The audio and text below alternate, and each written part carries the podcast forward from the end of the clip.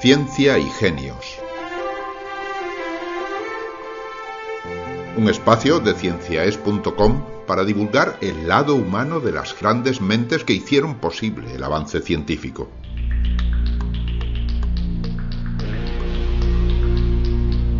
En Ciencia para Escuchar hemos sacado 10, porque 10 son ya los programas de divulgación científica en formato de audio que ofrecemos a través de nuestra página web cienciaes.com. Les invito a escuchar Ciencia Extrema, un podcast elaborado por José María Campos Cánovas para explorar aquellos fenómenos de la naturaleza en los que la realidad supera a nuestra capacidad de imaginación. Ciencia extrema. Ciencia para escuchar.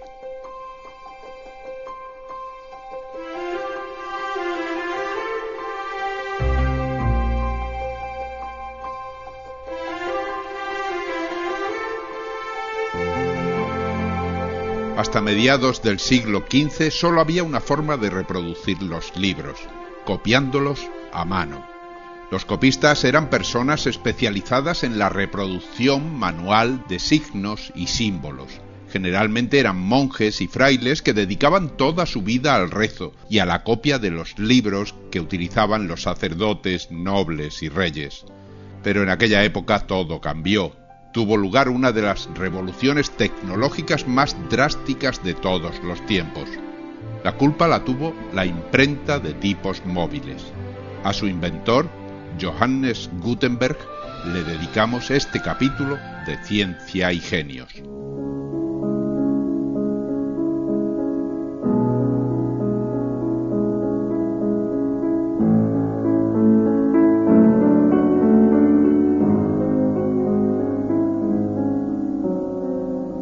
Era una fría mañana de invierno del año 1478. Acababa de salir el sol y un hombre de gesto huidizo deambulaba a solas por el cementerio de la localidad alemana de Maguncia. A esa hora no había nadie en el camposanto, pero el visitante se movía con cautela, temeroso de que alguien le sorprendiera en su paseo solitario. Era obvio que buscaba la tumba de alguien, pero que ignoraba el punto exacto al que debía dirigirse. Finalmente, en un apartado rincón, se detuvo ante una sencilla lápida en la que no figuraban ni ciudades ni fechas, tan solo un nombre, el de Johann Gutenberg.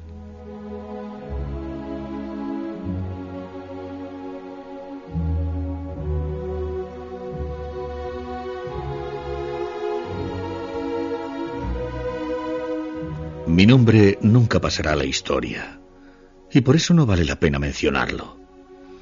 Por ahora tampoco revelaré mi profesión, pues es un empleo que ha caído en desgracia y por el que yo mismo he perdido todo interés.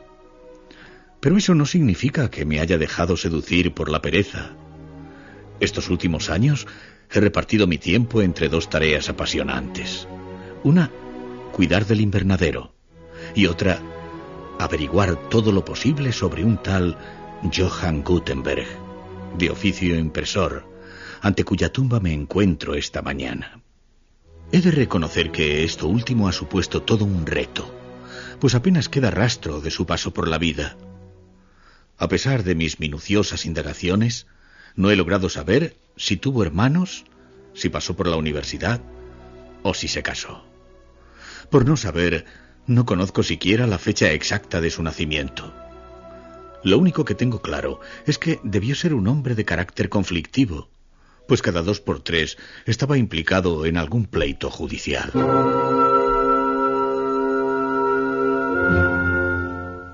Y efectivamente, se sabe muy poco sobre la existencia de Gutenberg. Su historia se ha podido reconstruir en gran parte gracias a los archivos de los juzgados, a los que solía acudir con insólita frecuencia. Se pasó toda la vida debiendo dinero, y eso que, según todos los indicios, se crió en el seno de una familia de orfebres bastante acomodada. Se da por seguro que nació a finales del siglo XIV en Maguncia, una ciudad ya conocida entonces por su floreciente vida comercial. Se supone también que en el círculo familiar Gutenberg aprendió muy pronto los secretos del arte de acuñar monedas, lo que exigía un vasto conocimiento de metales, troqueles, matrices y temperaturas de fundición. Un legado que, sin duda, utilizaría más adelante para sorprender al mundo con el más formidable de todos los inventos. Pero el caso es que no se sabe a ciencia cierta ni cuándo ni dónde se le ocurrió por primera vez la idea de diseñar una imprenta.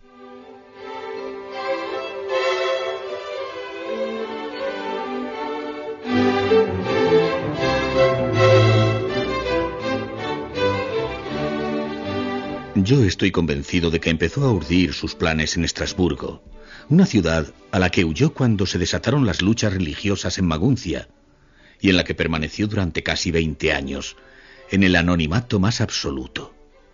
Su vida, durante este periodo, está envuelta en una manta de oscuridad, pero con mucha paciencia y algo de intuición, he logrado atar ciertos cabos.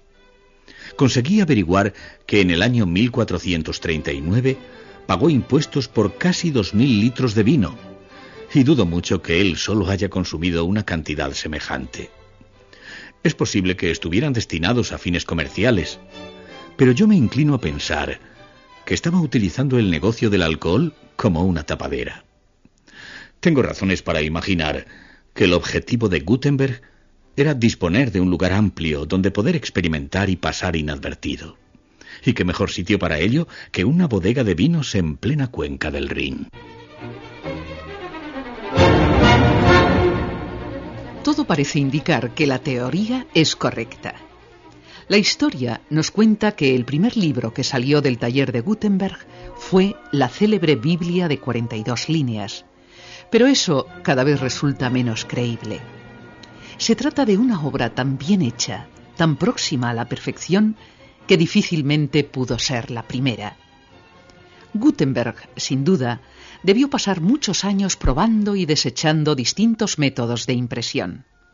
Y es más que probable que lo hiciera en Estrasburgo, aunque de su estancia en esa ciudad se conservan muy pocos documentos. Sin embargo, hay uno, un contrato fechado en 1438, es decir, 17 años antes de la impresión de la Biblia, que resulta cuanto menos sospechoso. Al parecer, Gutenberg había inventado un sistema secreto que se comprometió a explotar con tres socios a cambio de una fuerte inversión. En el documento, que por cierto acabó también en los juzgados, no consta ninguna descripción del invento, pero todo invita a suponer que ese año la imprenta ya era una realidad.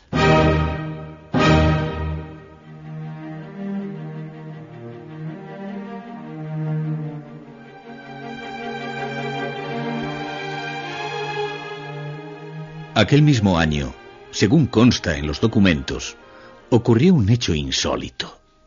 Sucedió que Gutenberg y sus socios viajaron a la ciudad de Aquisgrán, en la frontera francesa, para hacer negocio con los peregrinos que pernoctaban ahí, camino de Santiago.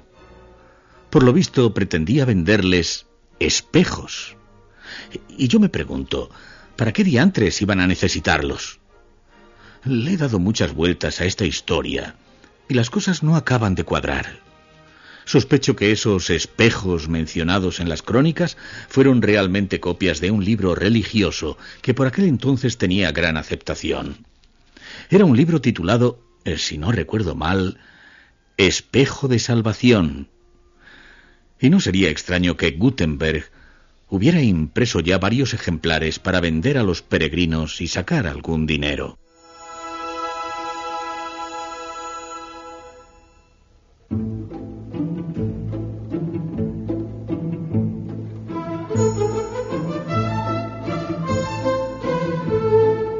Existe ninguna prueba de ello, pero los estudiosos de la vida de Gutenberg han llegado a la misma conclusión.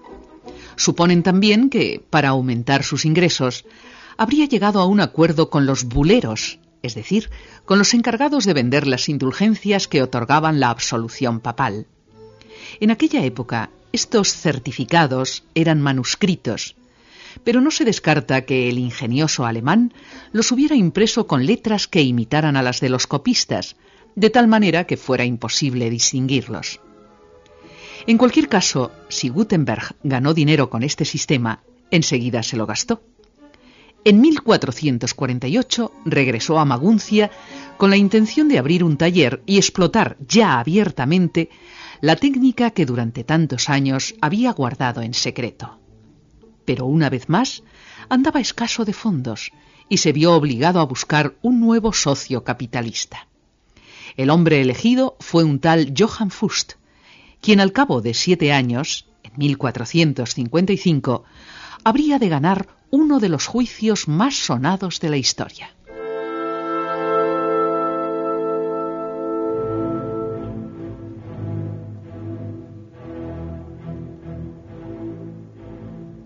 He revisado minuciosamente los archivos y creo que Fust fue un hombre sin escrúpulos y Gutenberg un gran inconsciente. Le pidió prestados 1.600 florines con un interés del 6%, lo que ya me parece abusivo. Supongo que Gutenberg estaba tan obsesionado por perfeccionar su proyecto que gastó sin mesura y, lógicamente, no pudo hacer frente a la deuda. No pretendo disculparle, pero el precio que tuvo que pagar fue excesivo. Fust se quedó con todo, con la prensa, los caracteres móviles, los empleados y las 300 Biblias que se acababan de imprimir. He tenido la suerte de conseguir un ejemplar y he de reconocer que es uno de los libros más bellos que jamás he visto. Tiene un total de 1282 páginas cada una de ellas divididas en dos columnas que a su vez constan de 42 líneas. Salta a la vista que Gutenberg debió invertir mucho tiempo y dinero para crear una obra de perfección tan sublime.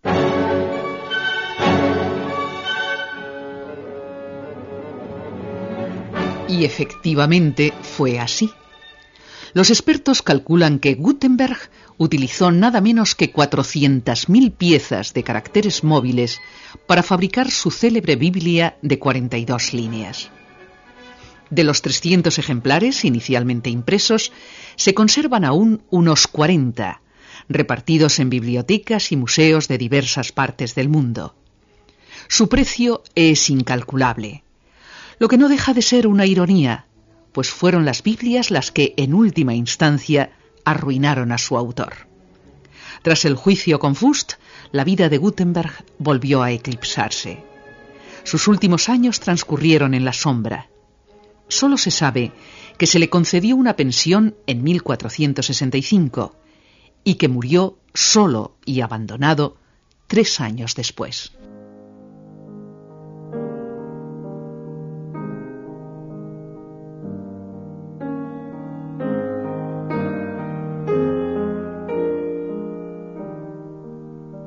Si las crónicas no mienten, ocurrió hace exactamente diez años, el 3 de febrero de 1468.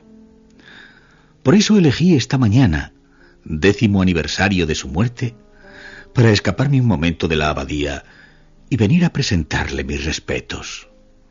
Antes de salir, paré un momento en el invernadero para llevar a su tumba mi rosa más bella.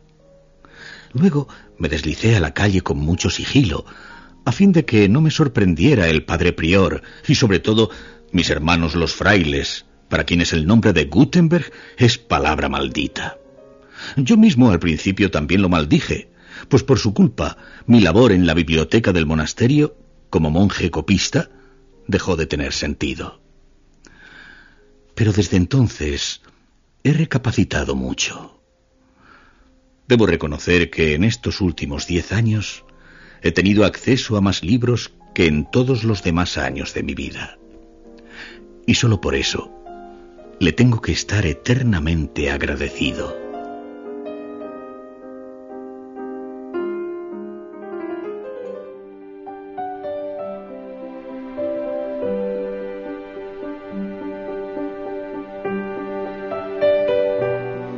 Han escuchado ustedes Ciencia y Genios.